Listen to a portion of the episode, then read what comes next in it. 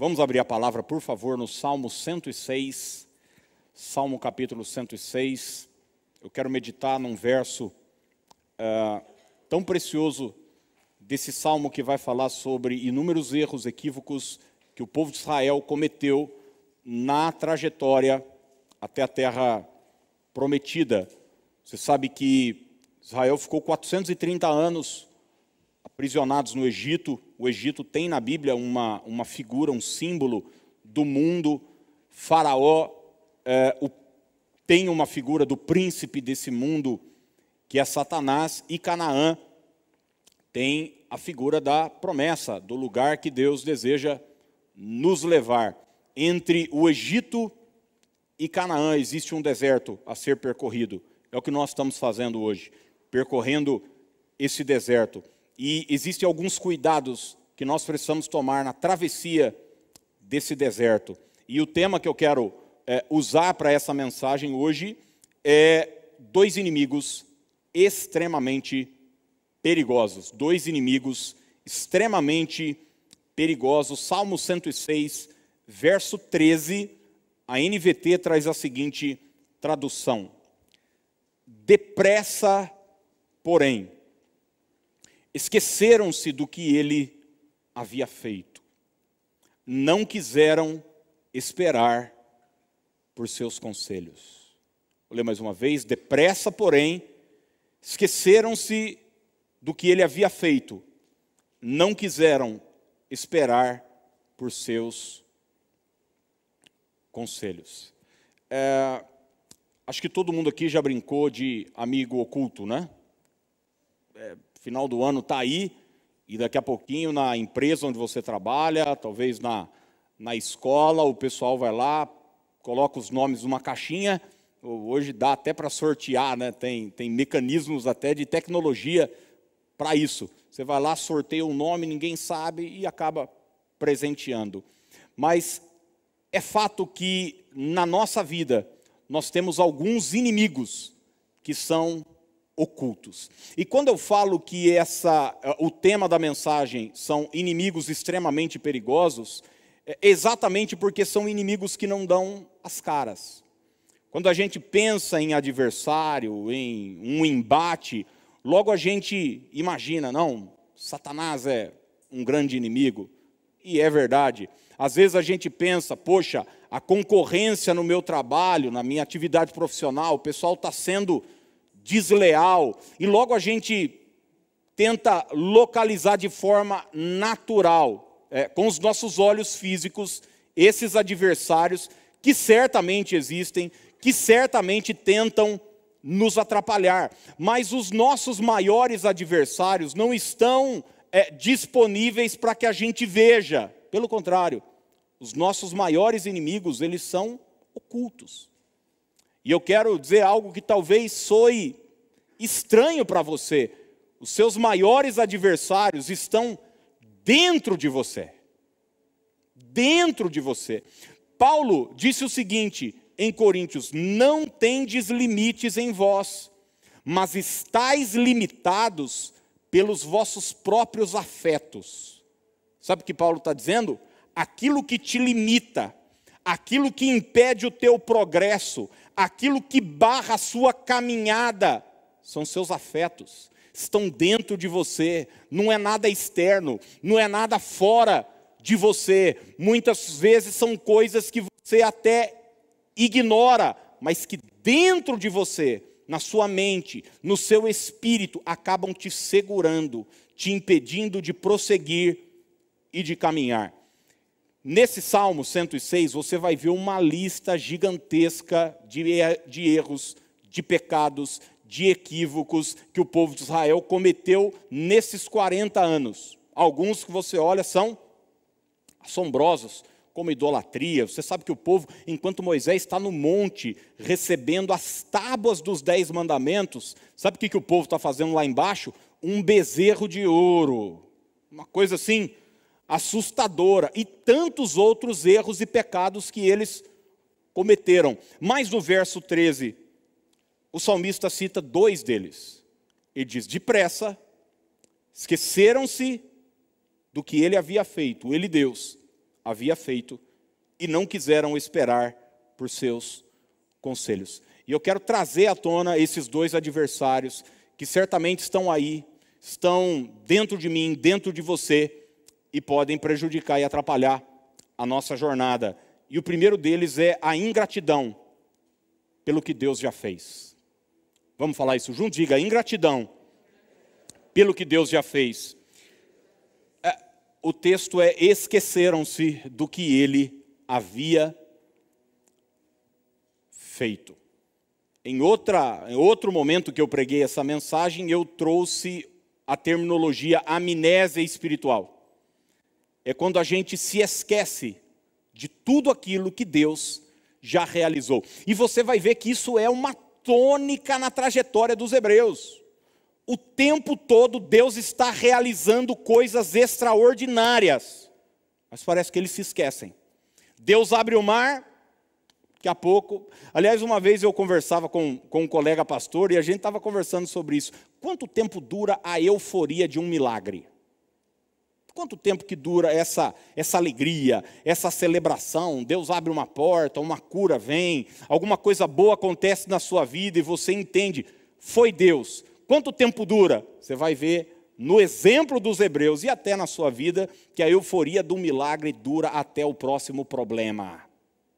Infelizmente, o povo acaba de passar pelo Mar Vermelho, dois dias, três dias depois eles têm sede, e daí eles já começam a praguejar.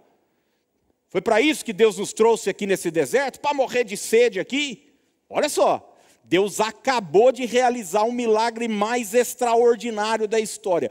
Todo dia cai pão do céu, o maná, mas eles têm alguma dificuldade, algum problema e logo eles se esquecem do que Deus havia feito. Ingratidão por aquilo que Deus fez. E para para pensar, quantas vezes, quando você está no, no olho do furacão, enfrentando um problema, uma adversidade, Satanás quer te impedir de ver, de se lembrar de que provavelmente lá no passado você já superou situações muito maiores do que essa que você está enfrentando hoje. E daí você diz: Ah, minha vida acabou.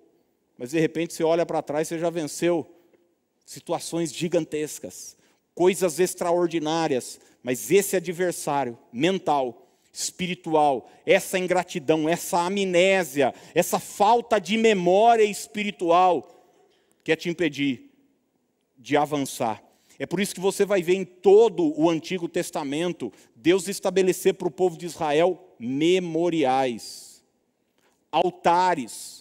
Jesus disse: todas as vezes que vocês se reunirem, façam isso em memória de mim. Você precisa constantemente manter viva na sua mente, na sua memória, tudo aquilo que o Senhor fez.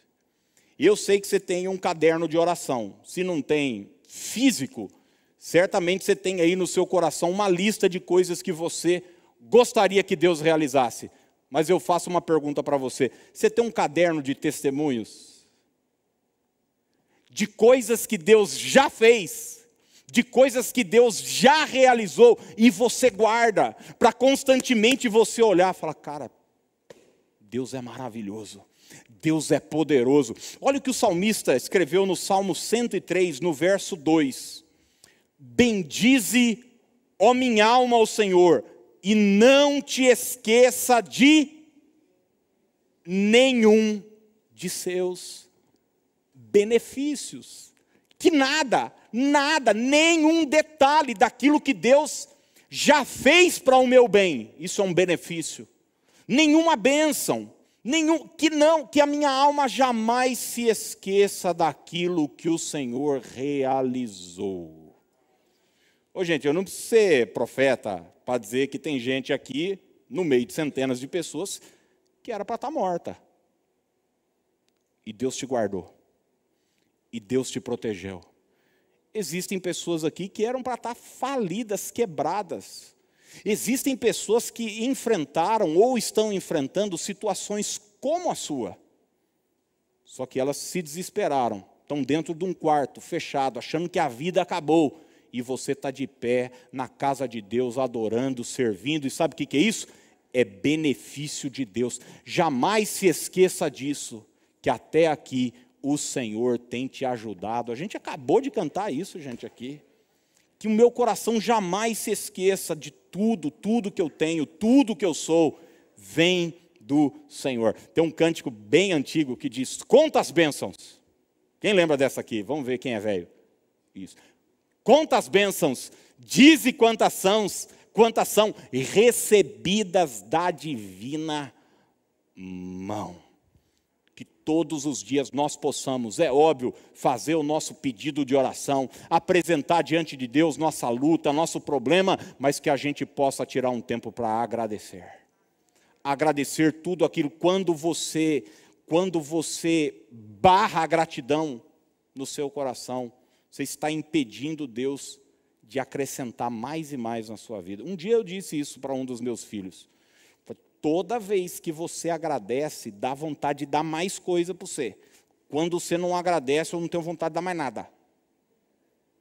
Entende o que eu estou dizendo? Não. Jesus disse para aquele leproso que voltou para agradecer, curado. Ele falou: Onde estão os outros nove? Não voltaram para agradecer? E daí Jesus disse: Vai, a tua fé te salvou. Ele já estava curado, mas agora ele estava salvo também. Porque a gratidão vai abrindo portas para nós. Davi está vivendo o momento mais extraordinário da sua vida. Davi é, é uma figura emblemática na Bíblia, né? historicamente falando, porque ele não está dentro de uma linhagem é, do, da monarquia, é Saul que é o, que é o rei, e, enfim, e Deus vai lá e falou: Eu vou mudar a história, quem vai ser o rei vai ser Davi. E Deus vai buscar Davi lá, no pasto. Ele é pastor de ovelhas. Ele não tem é, moral nem com a sua própria família. Lembra que Samuel foi jantar na casa de Jessé? E o pai esqueceu de chamar Davi para aquela reunião, chamou todos os filhos, menos Davi. Esse era Davi. Mas agora Davi está no trono. Davi está edificando uma casa linda para ele. Agora ele não mora mais no, na roça, ele mora num palácio. Agora ele, ele é reverenciado pela nação. Se a sua família o ignorava, agora a nação de Israel toda o admira. Ele é um herói nacional, ele é um rei amado por seu povo. E é nesse contexto que veio a palavra do Senhor para Davi em 2 Samuel 7, 8, dizendo o seguinte: Agora, vá e diga a meu servo Davi, que assim diz o Senhor dos exércitos. Olha o que Deus diz para Davi, no momento de glória da sua vida: Eu o tirei das pastagens, onde você cuidava das ovelhas, e o escolhi para ser o líder do meu povo Israel. Eu o tirei das pastagens. O que é que Deus está querendo deixar claro para Davi? Ô Davi, você lembra da onde eu te tirei. Davi, não se esqueça dos meus benefícios para com você. Davi, mantenha-se agradecido, mantenha-se grato. Eu conheço o teu passado, Davi. e eu anotei algo aqui, uma frase que Deus pôs no meu coração há algum tempo. Eu quero até que o pessoal projete aí para você guardar isso. Jamais se esqueça de onde Deus te tirou, não para se sentir culpado, mas para se manter agradecido. Jamais se esqueça de onde Deus te tirou, não para se sentir culpado, mas para se manter agradecido. Irmãos, se Deus puxasse a nossa capivara aqui hoje, hein? Lembra do filme Eu Sei o que vocês fizeram no verão passado? Tem gente aqui que era para estar tá morta de overdose. E Deus te libertou das drogas. Tem gente aqui que era para estar tá arrebentada, numa vala, num cemitério. Tem gente aqui que era para estar tá louca. Louco. Você sabe do que eu estou falando. Você conhece a sua história. E sabe quem foi te resgatar do império das trevas? Foi a boa mão do Senhor. Foi a boa mão de Deus. Nunca se esqueça disso. Nunca se esqueça disso. Quando a gente vive a vida cristã achando, gente, às vezes eu converso com algumas pessoas, a impressão que eu tenho é que as pessoas acham que Deus tem uma dívida com elas. Quando na verdade nós devemos a nossa vida ao Senhor. Se estamos vivos, cada fôlego de vida é presente, é dádiva, é bênção de Deus na nossa vida. Davi, eu te tirei do meio da pastagem, eu te tirei da roça.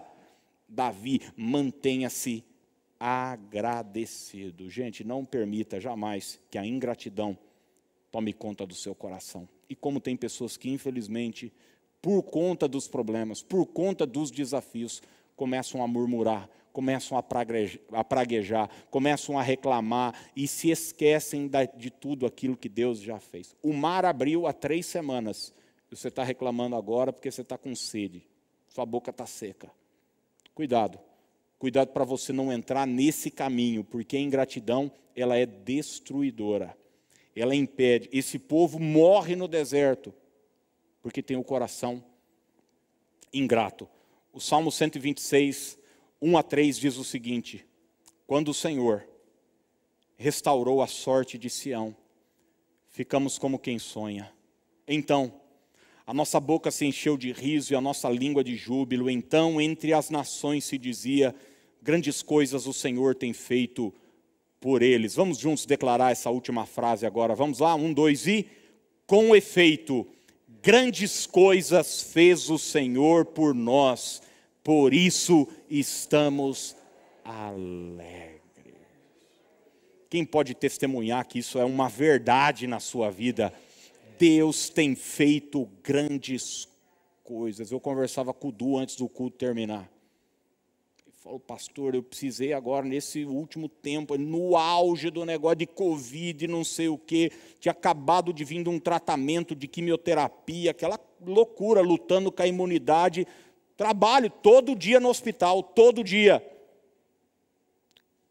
Quanta, quantas pessoas vivendo uma dificuldade, quantos desafios você enfrentou nesses últimos dois anos. Nunca faltou pão na sua mesa. Você está aqui saudável, bem, fortalecido. Tem problemas? É óbvio que tem problemas. Seja bem-vindo ao time.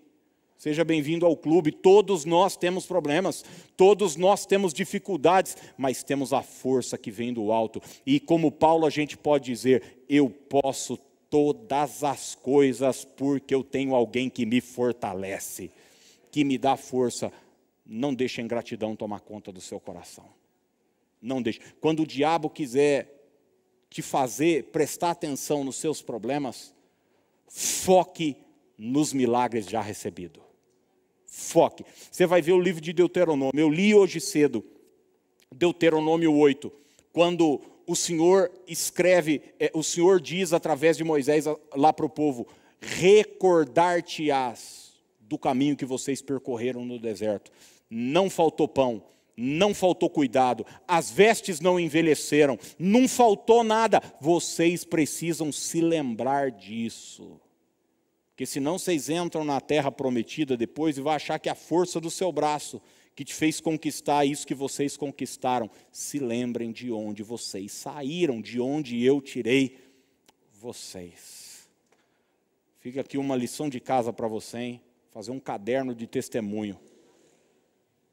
Quando terminar o culto, você for para casa, antes de você dormir hoje, pega o bloco de notas do seu celular e escreve pelo menos 10 coisas boas que Deus já realizou na sua vida. Olha que lição boa, não? Hã? Dez coisas boas. Sua vida profissional, sua saúde física, a salvação, a paz que excede todo entendimento. Gente, tem gente que tem dinheiro para comprar um hospital, mas está enferma. Tem gente que está desesperada. o Senhor tem cuidado de você. O Senhor tem cuidado de você. E a segunda e última coisa, segundo adversário extremamente perigoso, por ser um adversário interno, é a impaciência para ouvir a instrução do céu. Vamos ver juntos? Diga: impaciência para ouvir a instrução do céu.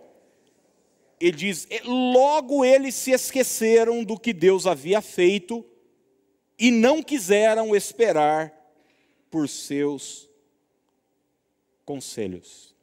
Um dos nomes de Jesus na Bíblia, segundo Isaías capítulo 9, é maravilhoso que conselheiro. Nós temos um Deus que nos aconselha. Nós temos um Deus que nos orienta. Nós temos um Deus que tem uma palavra, uma direção. O salmista diz: "A tua palavra é uma lâmpada para os meus pés". Deus sabe o que é melhor para você, Deus sabe o que é melhor para mim, mas muitas vezes nós não estamos pacientes, não temos essa paz consciente de aguardar a orientação, a palavra, a instrução de Deus. E daí a gente toma rotas alternativas, a gente tenta fazer as coisas do nosso jeito. O que mais eu ouço como pastor, gente, é o seguinte: ah, se eu pudesse voltar atrás mas não pode. Ah, se eu pudesse aguardar lá atrás. Ah, se eu pudesse. Se você conversasse com Abraão, quando Sara falou para ele: por que você não tem um filho que é escrava? E depois ele viu tudo BO que aconteceu, já na festa de desmame lá de Isaac. E se Abraão tivesse vendo agora a luta no Oriente Médio, é foguete para todo lado. É Israel tentando interceptar os foguetes, é um ódio por parte daquelas duas nações, Abraão diz: Ah, se eu pudesse voltar atrás. Mas às vezes a gente não tem essa paciência, essa calma, essa paz para aguardar a direção do Senhor. Você tem uma boa ideia, você acha que é de Deus. Quem aqui já se lascou por causa de uma boa ideia que teve? Gente do céu. Eu já me dei mal com as minhas boas ideias. Mas a verdade é que muitas vezes Deus se cala. E a gente não tem paciência de esperar a instrução e a voz de Deus. E quando Deus se calar, faz o seguinte: é o que eu falei quinta no último culto, sossega seu facho. Faz nada não. Ah, pastor, Deus tá, Deus, Deus não fala, Deus está quieto. Então permaneça onde você está. Fica onde você está. Se mantenha na rota. Não tem nada de errado com você. Você vai ler o livro do Salmo, você vai ver que muitos salmistas passaram por isso. Até quando, Senhor? Esquecer-te-ás de mim para sempre? Até quando? Eles estavam querendo ouvir a voz de Deus, ter uma direção de Deus, mas fazia parte daquele momento a espera, a aguardar. E eu anotei aqui três razões pelas quais Deus se cala. Uma delas pode até parecer meio. É, como é que eu posso dizer, hein? Sei lá, é aquela pessoa meio. Você vai entender agora. É a primeira. Por que Deus se cala? Porque Ele não nos deve satisfação. É a primeira coisa. É o seguinte: Deus fala quando Ele quer. Ele é soberano. Não tente. Deus não age por coação. Você não vai conseguir coagir Deus. Você não vai conseguir obrigar Ele a falar. E tem muita gente aí que vive, não, Deus precisa falar comigo. Daí você fica na internet ouvindo trocentas mil mensagens, é, liga para disque oração, é, entra em grupo de profe, profecias no WhatsApp. É, você não pode ver um profeta que vai estar numa igreja tal, uma irmã fulano de tal. Como eu já contei aqui para vocês, uma vez terminei de orar para uma pessoa, ela perguntou: e aí, pastor, viu alguma coisa? Viu? Eu eu quero que Deus fale, eu quero que Deus deixa eu dizer uma coisa para você: você é filho de Deus. Você é filha de Deus, Ele não vai te deixar confundido. Quando Ele quiser falar com você, Ele vai falar de forma clara. Clara. Se precisar, Ele vai mandar um anjo para falar com você. Se precisar, Ele vai mandar uma mula falar com você, como fez com Balaão. Mas Ele não vai te deixar confundido. Entenda uma coisa: não tente forçar Deus falar. porque daí você pode ouvir o que Deus não está dizendo. Tem muita gente que vem para o culto, diz: Senhor, não, hoje eu preciso que o Senhor fale comigo acerca de tal coisa. E daí a pessoa, ela, ela encara a palavra do culto como assim um, sei lá, um búzios que jogou. E às vezes a palavra não tem a ver com aquela questão pontual que ela está vivendo. Você entende o que eu estou dizendo, gente? Tem a ver com algo geral, que Deus quer tratar com a igreja. Daí a pessoa enlouquece. Ela diz: Ai, eu achei que era para eu sair do meu serviço, mas agora a palavra veio e diz que é para eu ficar. Ah, eu, eu achei que era tal coisa, mas agora eu estou. Então Deus falou. Você acha que Deus é assim? É bipolar. Ele está cada hora com uma opinião. Ele está cada hora com, com humor. Ele está querendo brincar com você. Não. Você tem que sossegar. Você tem que ficar em paz, Senhor. Quando o Senhor quiser, quando eu estiver pronto, fala comigo, eu vou te ouvir. Mas entenda, Deus não vai se sentir pressionado a falar com você. segunda coisa é porque talvez ele já falou e nós não o obedecemos. Tem essa também, viu? Deus já falou, porque tem gente que quer ouvir o que ela quer ouvir. Entende o que eu estou dizendo? Não. Por exemplo, você está envolvido com uma pessoa e essa relação não vai dar certo. Não vai dar certo porque não tem amparo da palavra, porque com quem você está envolvendo é gente que não presta, não vale nada, vai te levar para o buraco, é, é, é, gente maligna, ímpia, e Deus já falou para você: corte essa relação, saia daí. Mas você diz, daí quando Deus fala, você diz: será que não é a minha carne que está falando? Será que Deus não quer me usar como um instrumento para a salvação dele ou dela? Então, muitas vezes, a gente reclama que Deus não falou, não é porque ele não falou, é porque você está metendo louco e dando um absurdo. Você não quer ouvir. Você não quer ouvir o que ele está falando para você. Você quer ouvir o que você quer ouvir.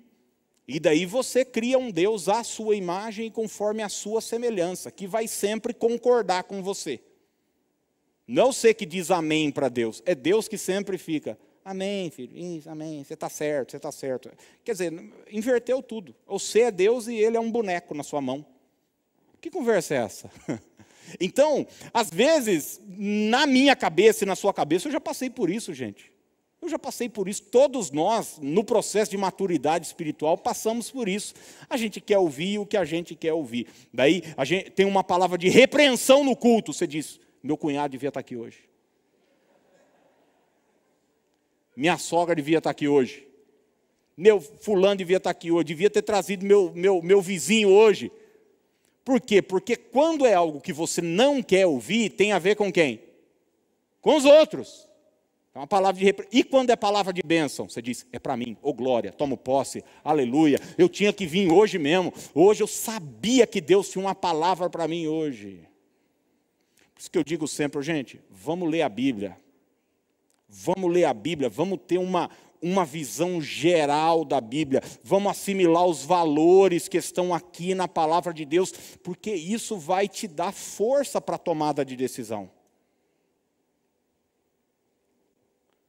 E a terceira coisa que eu anotei aqui, por que, que Deus muitas vezes se cala? Porque Ele quer nos ensinar o que é confiança. Ele quer nos ensinar o que é confiança. É preciso ter paciência e esperar no Senhor.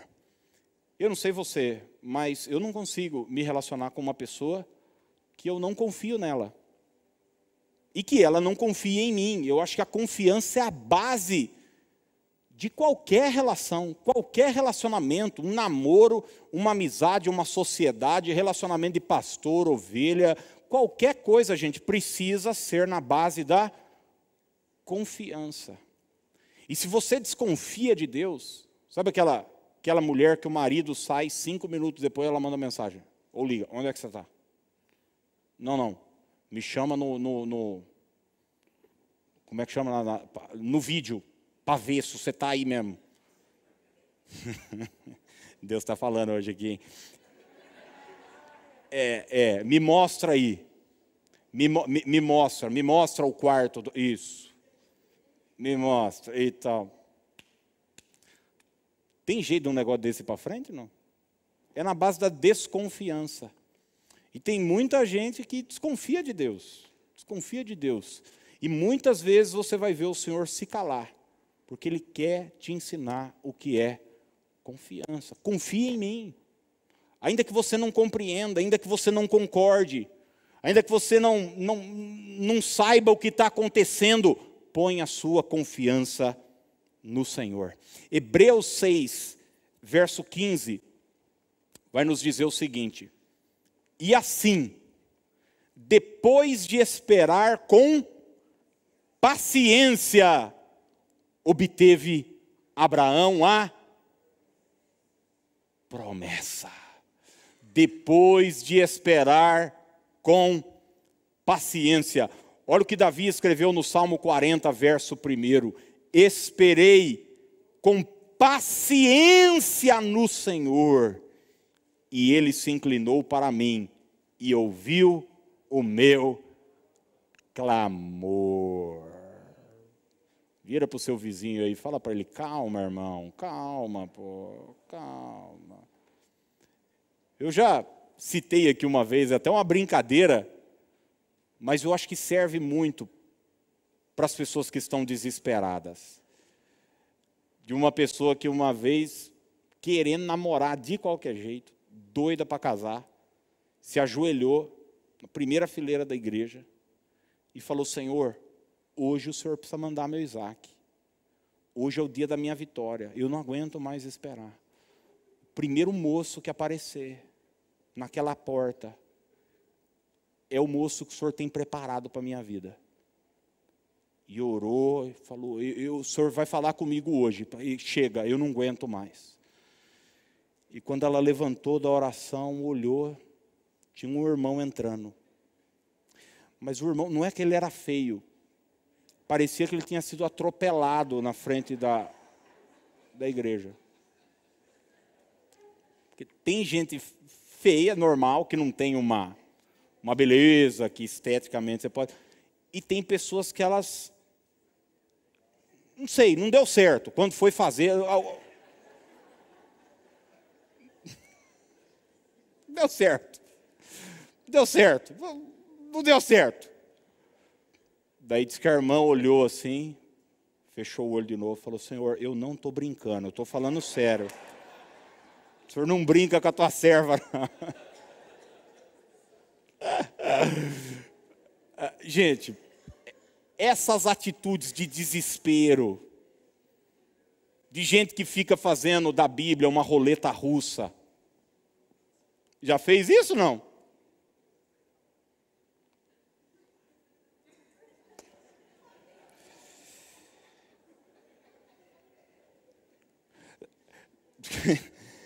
Que uma vez uma pessoa foi na Bíblia.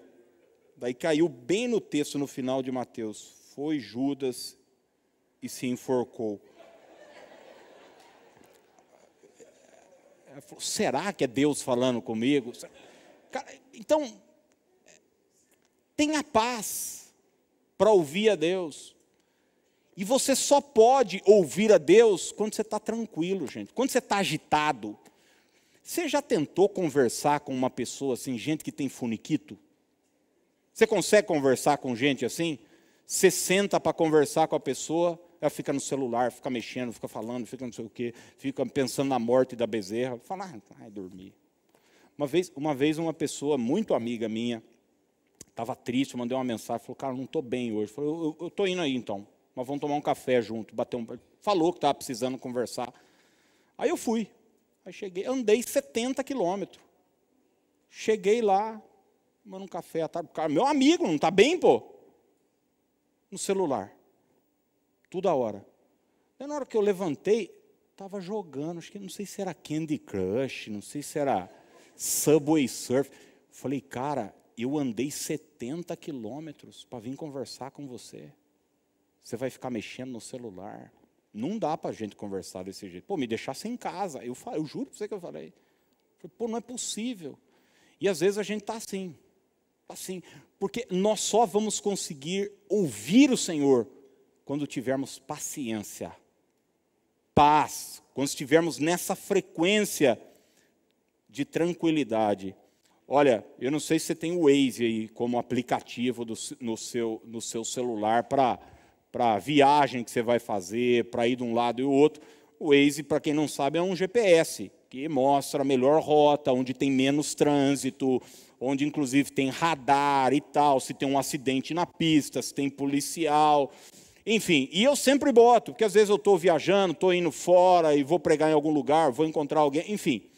E teve um, tempo atrás, semana passada, eu estava vindo de um lugar que eu já vim, fiz aquela rota trocentas mil vezes. Falei, quer saber, não vou botar um Waze coisíssima nenhuma. Eu já sei chegar em casa e eu estou tranquilo. Fiquei parado uma hora na Anguera. Uma hora. Uma hora. Uma viagem que era para ser de 40 minutos foi de uma hora e 40. Por quê? Porque eu não tive paciência para ouvir o que aquele aplicativo, que tem uma visão muito mais abrangente do que eu, tinha a me dizer. Eu achei que eu sabia qual era a melhor rota. E muitos cristãos estão sofrendo, estão com a vida paralisada nessa estrada que é a vida profissional, ministerial, espiritual, sentimental, que você não tem paciência para perguntar para Deus, para ouvir a Deus, antes de dar o próximo passo. Hebreus 10, 36 diz o seguinte: vocês precisam ter paciência para poder fazer a vontade de Deus e receber o que Ele promete. Vocês precisam ter paciência. A impaciência é um adversário perigoso. Eu termino fazendo uma pergunta para você. Suponhamos que você seja um empresário, uma empresária, tem uma grande empresa. Você tem muitos funcionários, tem muitas responsabilidades, movimentação financeira é grande, e você vai fazer uma viagem. A gente vai ver esse tipo de parábola, esse tipo de figura, muitas vezes contadas por Jesus, um senhor, um fazendeiro que confia seus recursos, sua fazenda aos seus servos, aos seus empregados. A parábola dos talentos é uma, é uma delas. Você é um grande empresário, uma grande empresária. Você confiaria a direção da sua empresa na mão de uma pessoa afobada, ansiosa, emotiva, que não pensa para tomar decisão, que age no calor da, da, da emoção o tempo todo, que suas decisões dependem do momento hormonal que ela ou ele está vivendo. Você confiaria sua empresa, seu dinheiro, futuro da sua família na mão de uma pessoa dessa? É claro que não. Agora a pergunta que eu faço para você é o seguinte: por que, que Deus precisa confiar então na gente? Quando a gente está todo ansioso, preocupado, atarefado, sem paz, impulsivo. Deus ama quem é afobado, mas Ele não pode confiar numa pessoa assim. Ele não pode te entregar recursos, responsabilidades, coisas que Ele quer te entregar, mas que a sua falta de paciência estão te impedindo de receber isso de Deus. Cuidado, existe um lugar de descanso que nós precisamos estar. É uma posição espiritual de paciência. Quando Deus se cala, eu vou permanecer aonde Ele me colocou. Vou... Quem disse que o tempo todo você precisa estar fazendo alguma coisa? Quem disse que não fique onde Deus te plantou. E eu termino lendo Lamentações 3, 21, texto conhecido de todos nós, que fecha Tudo isso que eu estou dizendo, palavras de Jeremias, quero trazer à memória o que me pode dar esperança. Olha que coisa linda. Jeremias está dizendo que o que o ajuda a olhar para frente, a esperar aquilo que está por vir, é quando ele traz a memória. É quando ele vai buscar no passado coisas, fatos, acontecimentos, quando ele enche a sua mente dessas coisas, isso o proporciona a capacidade de olhar para frente com esperança. Gratidão e paciência são essas duas chaves preciosas que nós precisamos levar para a nossa vida. Gratidão, ser agradecido, lembrar do que Deus fez, lembrar da onde o Senhor nos tirou, lembrar dos milagres já recebidos, lembrar da, dos livramentos, das instruções do Senhor, jamais se esqueça de um de seus benefícios. E a segunda coisa, paciência, gente, tranquilidade, sem afobamento, sem essa loucura. Jesus disse: O meu fardo é leve, o meu jugo é suave, não vale a pena você viver essa vida doida. O Senhor tem um lugar de paz para você. Um lugar de paz para você. Vamos ficar de pé para a gente orar. Você que está em casa nos acompanhando agora através desse culto, você vai orar junto conosco nesse momento também. E eu quero, no nome de Jesus, apresentar sua vida, sua casa, sua família suas decisões importantes agora diante do Senhor.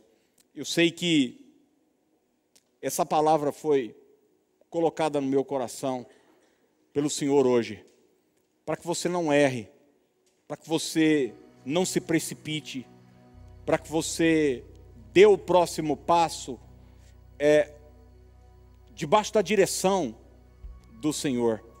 E se hoje você precisa talvez corrigir a rota. Sabe o que é corrigir a rota? Talvez como eu naquele dia, encostar o carro no, no acostamento, falar o seguinte, cara, quer saber?